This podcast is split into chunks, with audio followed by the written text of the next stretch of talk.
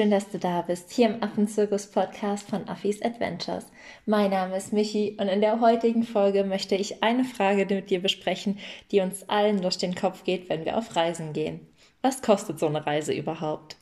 Pauschal kann ich das für Freiwilligenarbeit natürlich nicht beantworten, denn das kommt immer darauf an, wo deine Reise hingeht, wie lange du bleiben möchtest und vieles weitere.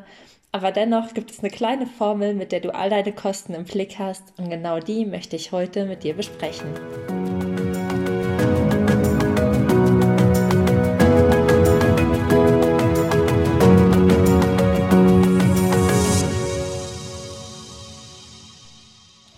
Dass du eingeschaltet hast.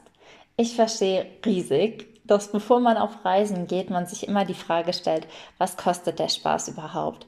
Und da man so einen freiwilligen Aufenthalt eben nicht als Pauschalreise buchen kann, wo man dann so ein Komplettpaket mit Flug, Impfungen, Visa und allem drum und dran hat, ist es natürlich schwer zu kalkulieren, welche Kosten kommen auf mich zu, welche Kostenpunkte muss ich beachten und vor allem in welcher Höhe. Denn das ist ein Punkt, wo ich festgestellt habe, dass ich mich selbst und auch andere sich einfach ganz häufig verschätzen. Die sechs Punkte, die ich immer beachte, wenn ich auf Reisen gehe, sind natürlich erstmal meine Unterkunft. Also die Kosten für die Unterkunft und die Verpflegung, die anfallen. Die zweite oder der zweite Punkt ist die Anreise, also die Kosten für meinen Flug und den Transfer im Inland. Der dritte Kostenpunkt ist meine Gesundheit, das heißt Impfungen, Prophylaxe oder auch medizinische Vorsorgen, die ich treffen muss, bevor ich ins Ausland gehe.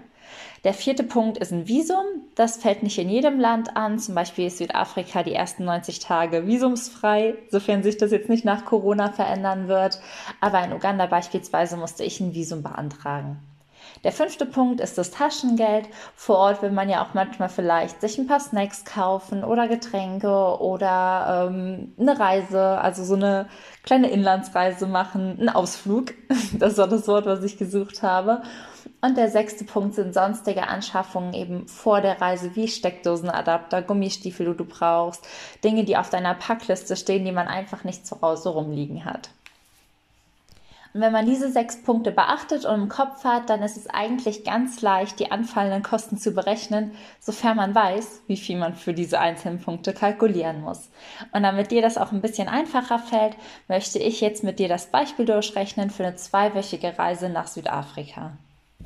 Cool, gehen wir davon aus, du sitzt jetzt zu Hause, du hast dich entschlossen, ich will Freiwilligenhelferin in Südafrika mit Affen werden und das Letzte, was dir jetzt, sage ich mal, noch im Weg steht oder was du abklären musst, sind die Kosten. Und wir gehen mal davon aus, dass das Projekt, was du dir ausgesucht hast, 400 Euro die Woche für Verpflegung und Unterkunft kostet. Das heißt, der erste Kostenpunkt Verpflegung und Unterkunft wäre damit bei 800 Euro für zwei Wochen. Hinzu kommen, wie gesagt, Flüge und Inlandstransfers. Ich habe so die Erfahrung gemacht, dass 800 Euro ein ganz guter Richtwert ist. Manche Flüge sind ein bisschen teurer, andere günstiger, aber das ist ein guter Mittelwert.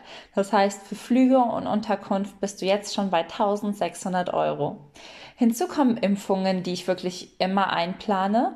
Natürlich fallen bei Erstanreise in Land immer mehr Impfungen an. Zum Beispiel musste ich mich damals noch gegen Tollwut impfen lassen. Das mache ich jetzt nicht mehr, wenn ich nach Südafrika einreise. Aber dafür gibt es dann andere Kosten wie Malaria-Prophylaxe oder wenn es nach Uganda geht, Gelbfieber. Und ich persönlich plane einfach lieber zu viel als zu wenig ein. Ganz wichtig, was mir zu den Impfungen zu sagen ist, ist, dass für die Arbeit mit den Tieren die meisten Impfungen verpflichtend und nicht optional sind, einfach um dich selbst und die Tiere zu schützen. Und ja, das ist mir einfach ganz wichtig zu sagen, fern von Diskussionen, ob Impfungen sinnvoll oder nicht sinnvoll sind. Für die Arbeit mit Tieren sind sie verpflichtend. Für die kalkuliere ich dann immer 200 Euro pro Reise und damit wären wir jetzt schon bei 1800 Euro für Unterkunft, Anreise und Impfungen. Hinzu kommt das Visum. Das ist wie gesagt in Südafrika die ersten 90 Tage kostenfrei. Also fallen da schon mal keine Kosten an. Das heißt, wir sind immer noch bei 1800 Euro und haben jetzt Unterkunft, Flug, Impfungen und dein Visum abgehakt. Was fehlt, ist noch Taschengeld und sonstige Anschaffungen. Ich persönlich rechne immer mit 100 Euro pro Woche an Taschengeld. Andere Menschen brauchen 150 Euro, aber ich denke, 100 ist ein ganz guter Richtwert. Das wären dann nochmal 200 Euro obendrauf. Damit wären wir bei 2000 Euro. Und sonstige Anschaffungen wie Steckdosenadapter, Gummistiefel, Handschuhe kannst du mit 100 Euro gut hinkommen, denke ich. Und dann sind wir halt für all unsere sechs Kostenpunkte bei 2100 Euro für zwei Wochen angelangt. Ja, wow. Ich habe das auch damals gedacht. Genauso saß ich da. Deswegen habe ich jetzt auch eine Schweigesekunde eingeleitet. Es ist unfassbar viel Geld und das ist mir auf jeden Fall bewusst. Aber was es zu beachten gilt, ist, dass alleine die Reisenebenkosten für die Anreise bei einer Fernreise, die Impfungen und gegebenenfalls das Visum einfach schon sehr teuer sind. Und was halt wie bei allen Reisen der Fall ist, je länger du bleibst, desto günstiger wird es eben im Verhältnis.